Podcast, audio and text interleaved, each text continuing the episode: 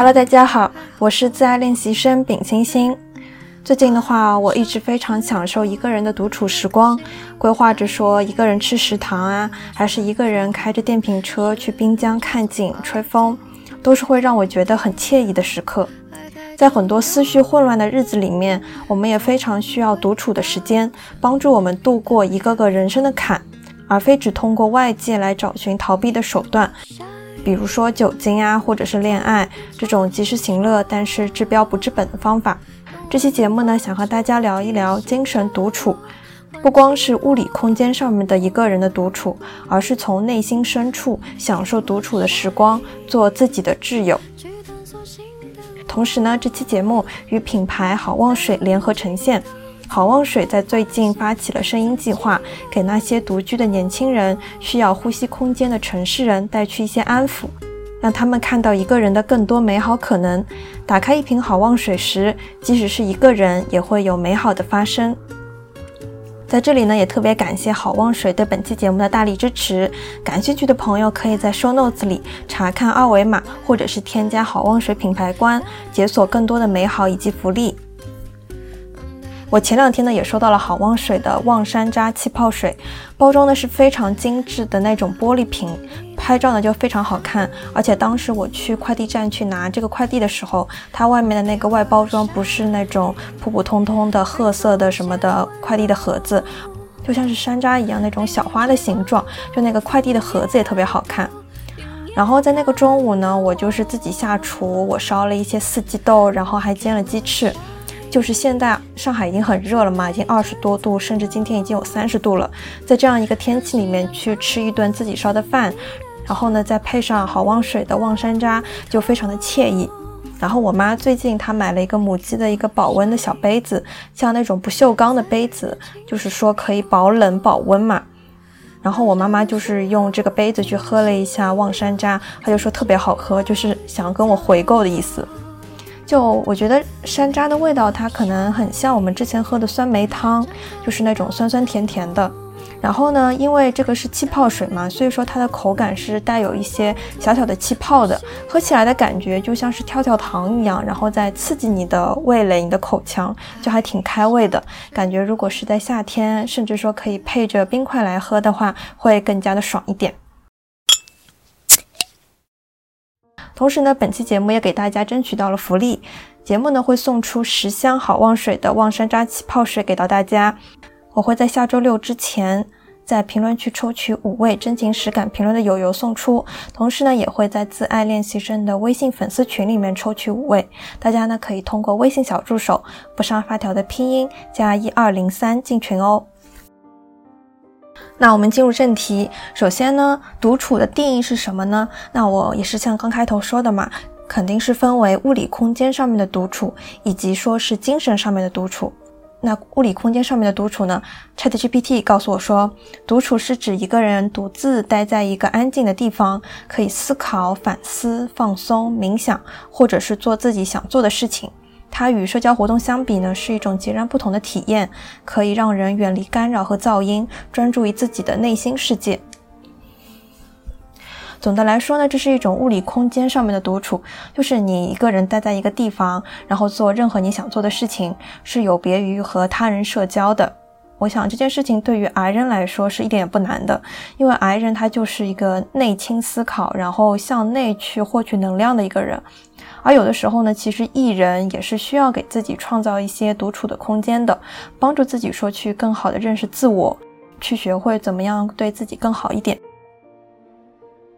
我非常喜欢的时刻呢，就是思考人生。比方说，我最近有在学习记账嘛，但我在之前的时候就一直没有那种记账的动力。因为我虽然是一个不是很爱花钱的人，但是我也想知道说我每个月我的金钱的一个走向。总觉得自己不清不楚的去花钱，心里很没有底。于是呢，我就是在网上面去找寻了攻略，像什么小红书啊等等。我就是慢慢的在自己独处的时候，去一步一步的去梳理我为什么要记账。我在一开始的我的记账的目标是什么？比方说，我的目标是可能是我希望自己可以在买大件的一些物品的时候，不是很舍得买的东西的时候呢，不会因为心疼觉得它太贵了而下不了手。以及呢，我会更清楚自己的一个花钱的占比，然后会在下一个月的时候做更好的一个调整。就你自己确立你这个记账的目标之后呢，你再去行动，再去选择记账，它会更加有动力一点。而这个自我探索的过程呢，全部都是我在独处的时候去完成的。我非常享受这种一个人去思考，然后甚至说用纸笔去慢慢写下来我自己思考的一个过程，这样子的一个时刻。那什么是精神独处呢？可能我自己给它一个定义吧。我所说的精神独处呢，指的是精神上面你不去依赖任何人，包括你的家人、你的恋人或者是朋友。遇到挫折的时候，你可以通过自己的力量去找到解决的方案，可以独自面对，并且勇敢的去迎接这个挑战，而非呢是选择逃避。这可能也是一种成熟的表现吧。如果你作为一个成年人，你需要去学会怎么样照顾自己，怎么样去面对挫折，哪怕是什么生病的时候，你怎么样让自己变得健康，怎么样去医院等等，你都是需要慢慢的照顾自己。同时呢，可能你是没有你的家庭的一些庇护的，你需要自己独自去面对这个世界。前段时间呢，我和舍友一起上课嘛，然后他中午和他一起吃饭的时候，他就有和我说，他最近和他的一个异地的暧昧对象断了关系，嗯，也断了联系。当时那个异地的嗯暧昧对象呢，差点要和他一起出去旅游了，但这件事情也泡汤了，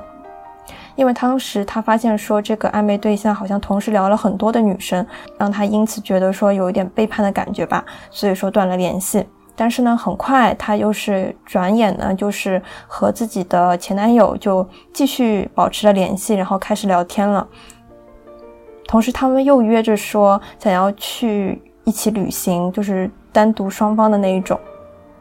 然后我在和他吃饭的时候，他的前男友有在游戏里面给他拍了一段视频，就是在游戏里面用枪去打那个墙嘛，然后可以去写字。他去写的时候，X X 祝你一直开心暴富，然后前面画了一个爱心，就拍了这样一个视频给他。当时我的舍友收到这个视频的时候，我就在他对面坐着，然后我看到他的表情，就一下子就觉得说，嗯，这是一个暧昧上头的，然后很心动的一个女孩子的表情。但是呢，他又会说他自己现在会非常谨慎进入一段关系，就不想要去恋爱。但是同时呢，也会一直在让自己去处于一个暧昧的状态里面。在这里呢，我不去评判他人的生活，我只是想在这里作为一个由头，就说我以前其实也是这样子的一个人。我给自己的生活立了一个支点，就是我会去关注恋爱，然后去享受这种暧昧的感觉，然后就会快乐许多。但实则呢，是一种逃避的手段。我在高中的时候，这个会更加明显吧，因为高中学业压力太大了，我不是一个非常擅长学习的人，所以我不光是有暧昧的对象，有暗恋的对象，我在享受着这种心动的感觉的时候，同时还疯狂的追星，就追星真的是也算是一种爱吧，就我两边都在进行着，都在去分散我对于学习上的一种痛苦的一个注意力。但如果说你自己的内心已经非常强大了，你的生活已经足够有趣了，你是不需要去依靠恋爱，然后去补足你生活的任何部分的。但是说，如果你一直处于这种暧昧的恋爱的状态当中的话，其实也是有一些负面的影响的。第一点的话，负面影响可能会体现在，呃，如果说你是原生家庭不太幸福，就可能广义上面的不太幸福。会因此而感到一些呃悲伤的情绪、痛苦的情绪，然后会受到影响的话，它就像是一个定时炸弹一样。如果你一下子又遇到了家里面的一些事情给你造成的困扰，你就会非常容易崩溃，甚至说你会怨天尤人。第一反应是说要埋怨爸妈，去埋怨他人，为什么他们给我造就了这样子的一个原生家庭，然后就非常容易在夜晚的时候情绪崩溃，就大哭。当时的解决的办法可能就是让自己一个人待着，然后让自己肆无忌惮的去宣泄自己的一个情绪，就爆哭，哭到第二天眼睛就是肿的，根本就见不得人的那种。要么就是说转移注意力去找男朋友，或者是去把自己的关注点去转移到喜欢的人身上面。但如果说之后同样的事情，同样家里面的事情再次出现之后，我可能又会陷入新一轮的循环，就会让自己的情绪受到非常大的起伏，哭啊等等都是很伤身体的。就其实是一个非常内耗的一种循环吧。第二个负面影响的话，可能是你会把你自己更多的关注力放在别人身上，比方说你会因为你的暧昧对象或者是他的一些小小的举动，就会又悲又喜，情绪呢也是很不稳定的。我现在有发现说，因为我本质上面是很害怕被人抛弃，因为我可能之前是觉得说我是被原生家庭抛弃的那一方。嗯，因此呢，可能暧昧对象他就是我的一个生活的支点。如果说他也抛弃我了的话，我就会觉得天塌了，会有一个念头就是会产生，就是说，难道他要像我的家人一样抛弃我吗？他要这么残忍吗？我可能就会这么悲催的去想。我当时就是不想再去体验这种被抛弃的感觉了，可能以前是会那么想的吧。反正呢，就是会特别把对方放在心上。可能我这种人格，就虽然我现在变成 ISFJ 了嘛，但是也是非常利他主义的。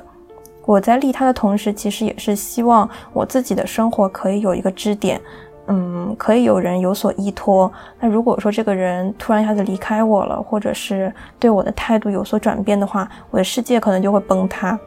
那其实说到底，我并没有很好的和自己相处。我如何在自己独自一个人的时候也能很好相处呢？我并没有做到这一点。因此呢，在沉浸于恋爱的那一段时间里面，我没有帮助自己去提升自我，反而是逃避了一些让自己成熟的时机，感觉是荒废了那一段时间吧。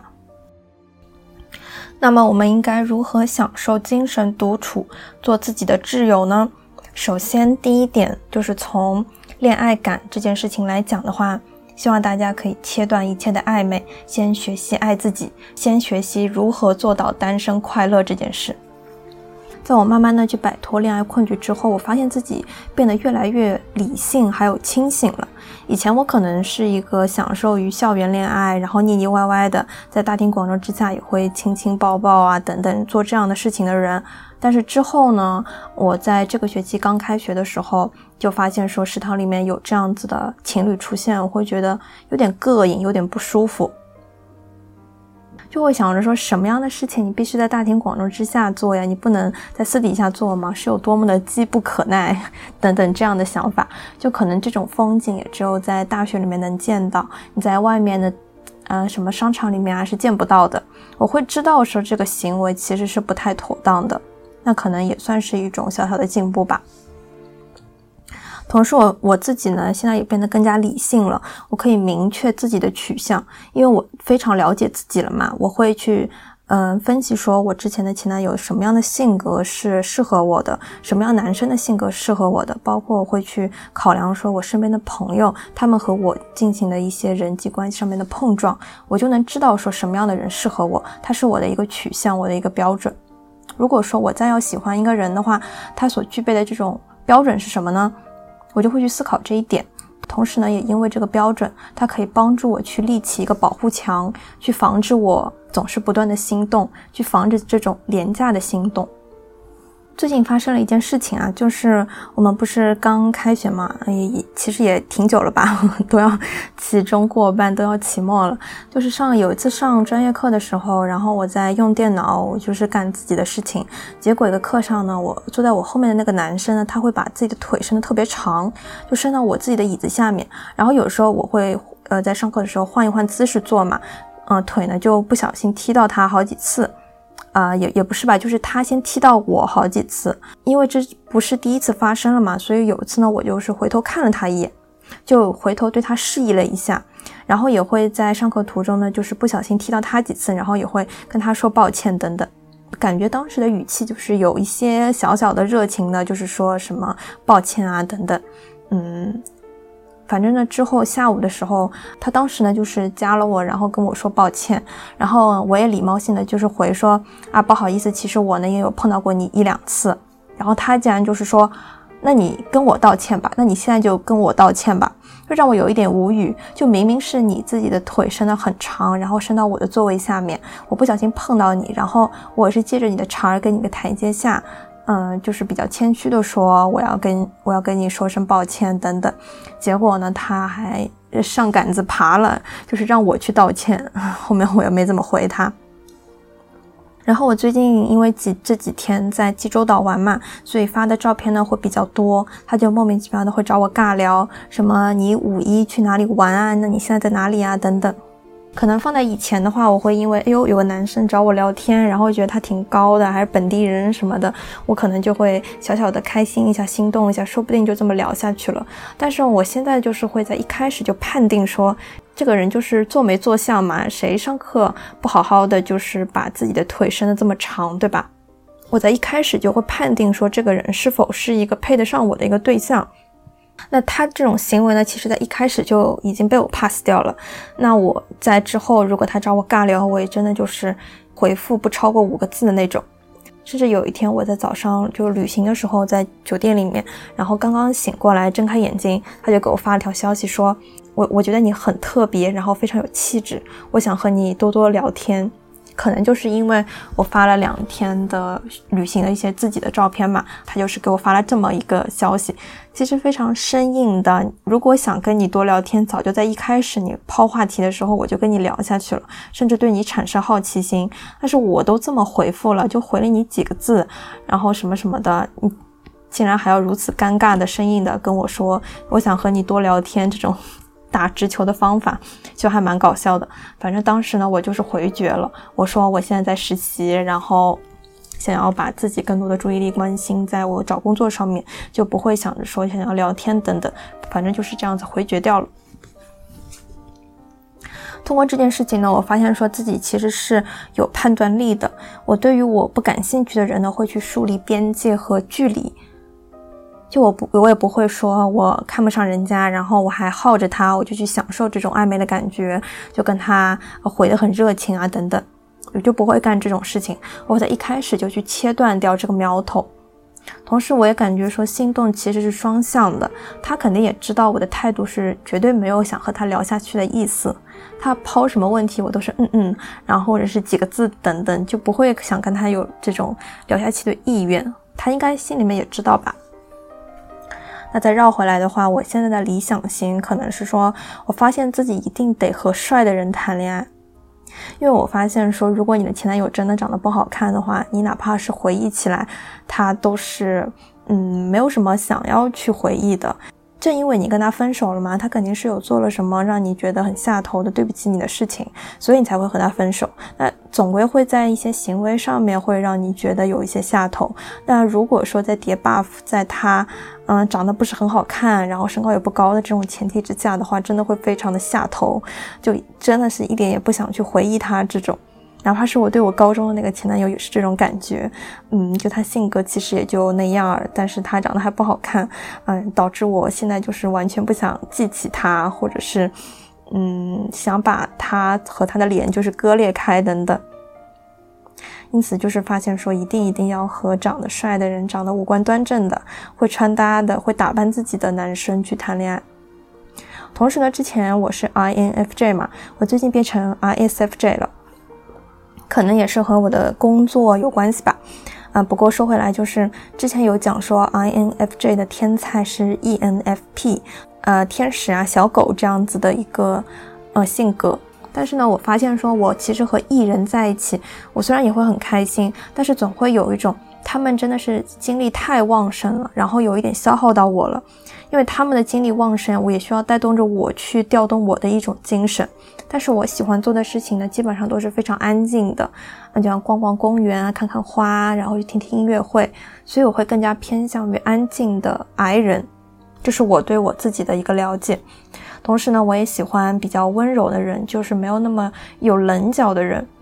因为我自己虽然说看起来比较温柔嘛，但是内心之中呢，想法其实是很有的，然后比较尖锐，也比较有棱角的。如果说对方也是一个就是我说一不说二的那种性格的话，可能就会犯冲。那我就希望说对方其实他就喜欢说别人帮他做决定等等，他是这样子的一个性子比较柔的一个人啊，我觉得可能跟我比较适配一点。包括说，其实旅游也是可以知道说自己的取向的。你应该在一开始就分析好，我其实喜欢什么样的旅行方式，然后再去选择目的地呀，再去去排你自己的一个行程表，就不会让自己有很大的落差，甚至说你可以保证你自己是喜欢它的。就像是我现在旅游了这么多年下来，然后我知道说我自己喜欢自然风光，同时呢也希望那个地方呢是比较干净一点的，洗手间也比较干净一点的那种地方。那你在出行的时候呢，你就考虑到了这些点，你就不太会有那种很大的失望的感觉。就这些其实都是基于你对于自身的一个剖析以及了解之下做出的判断。就像是我这次选择济州岛嘛，济州岛真是一个海非常美的一个地方，海哪怕是下雨天都是蓝色的、绿色的。然后它街边的那些每个咖啡馆都做得非常精致，蛋糕还有面包是我有史以来吃过最好吃的。就你是看看海，然后喝喝咖啡等等，都会觉得是非常惬意的时光。同时每家店都很干净，很干净，卫生间也非常的干净，就让我这种洁癖患者就是也是可以过得非常的舒心。就整个体验下来呢是非常好的，也是基于说我一开始对于自己的判断，我喜欢这种自然的风光，同时我在意的点是什么。而如果说你去冒险去心动一个可能会踩到你雷区的一个人或者是一个旅游地点的话，其实很大概率会觉得不合适的。那你不合适了，可能就是要分开嘛，你也不必说去消耗自己的时间。第二点的话，呃，如何保持精神独处呢？我觉得大家可以给自己创造一点小小的生活仪式感。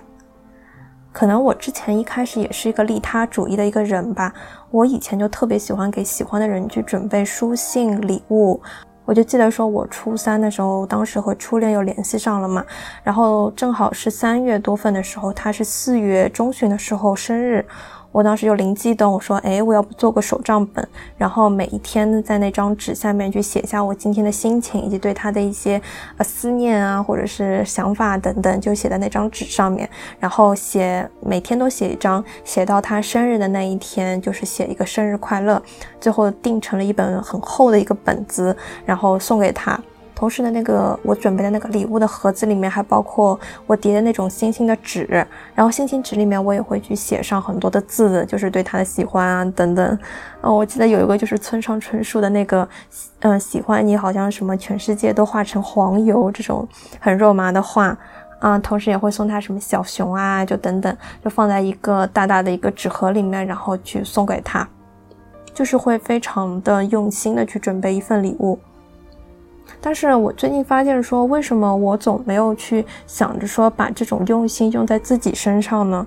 其实我自己也可以给自己去创造一些仪式感，以及是小小的惊喜。为什么总是把这种珍贵的、用心的东西去送给别人呢？那如果这段关系破灭的话，那你自己又留下来什么了呢？你自己才是那个最应该去投资的那一个人吧。有时候想到说自己没有为我去做到这一点，就感觉啊，是不是有点亏待了自己呀？好像是一件很可惜的事情。而现在呢，就是想重新去拾起这一个小小的仪式感。现在呢，我就是会定期给自己写一封信嘛，每一封信其实都包含了我对于未来的一种祝福以及希望。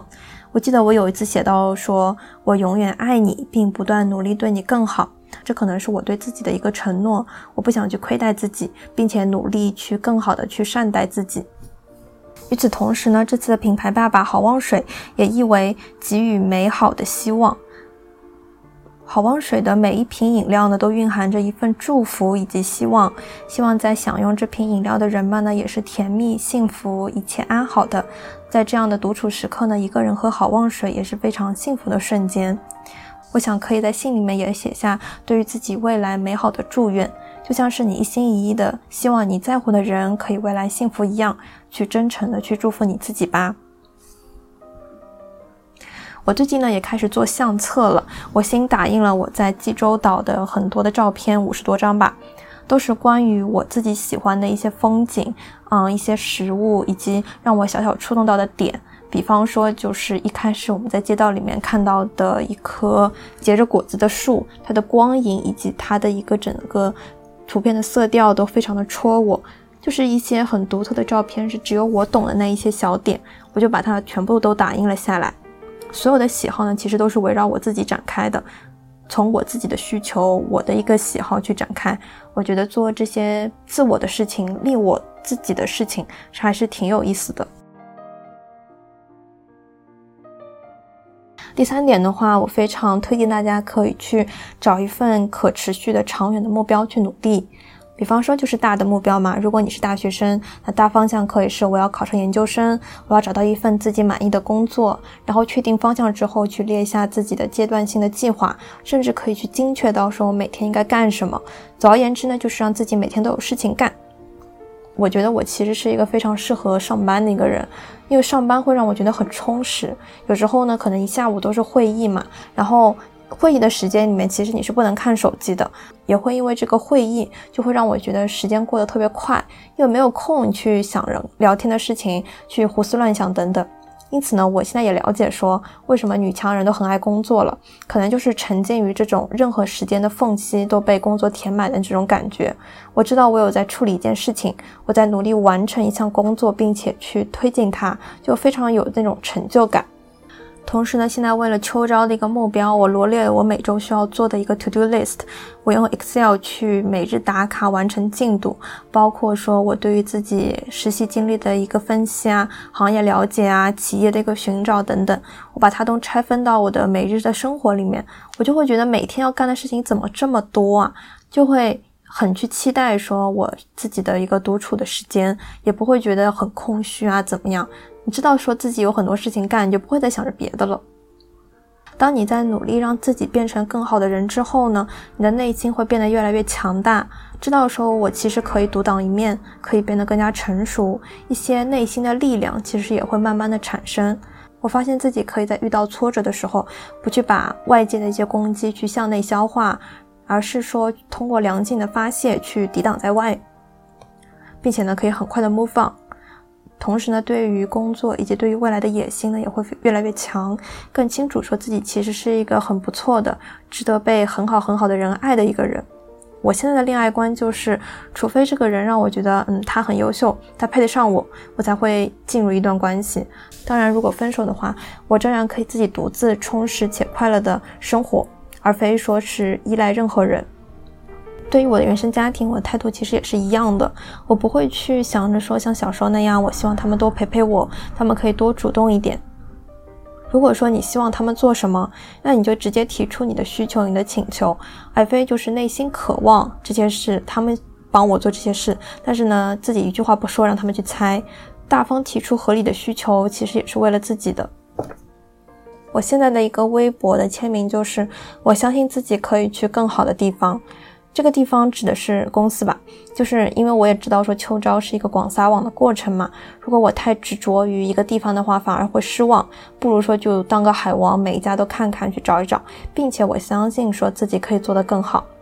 最近 MBTI 不是新更新了题库嘛？我记得有一句话里面有个问题，就是问到这个的：你是否相信自己可以变得越来越好？啊，它不是有分五个档位嘛？我就当然是选择了那个最大的那个统一。我希望大家也可以这样去相信自己。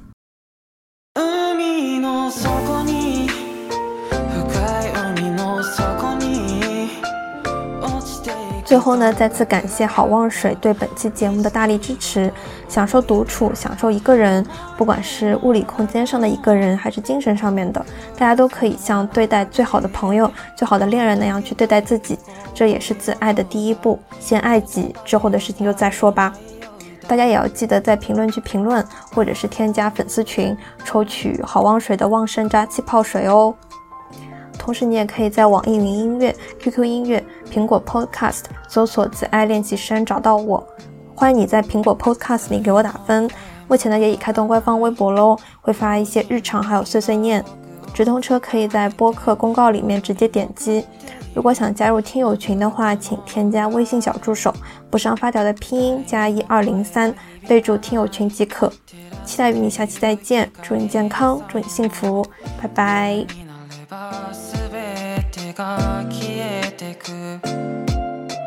あても答えも正解も意味も何もかもが海に沈んでた。浮き上がって残ったのは憂いだけだ。記憶の外に泡になる前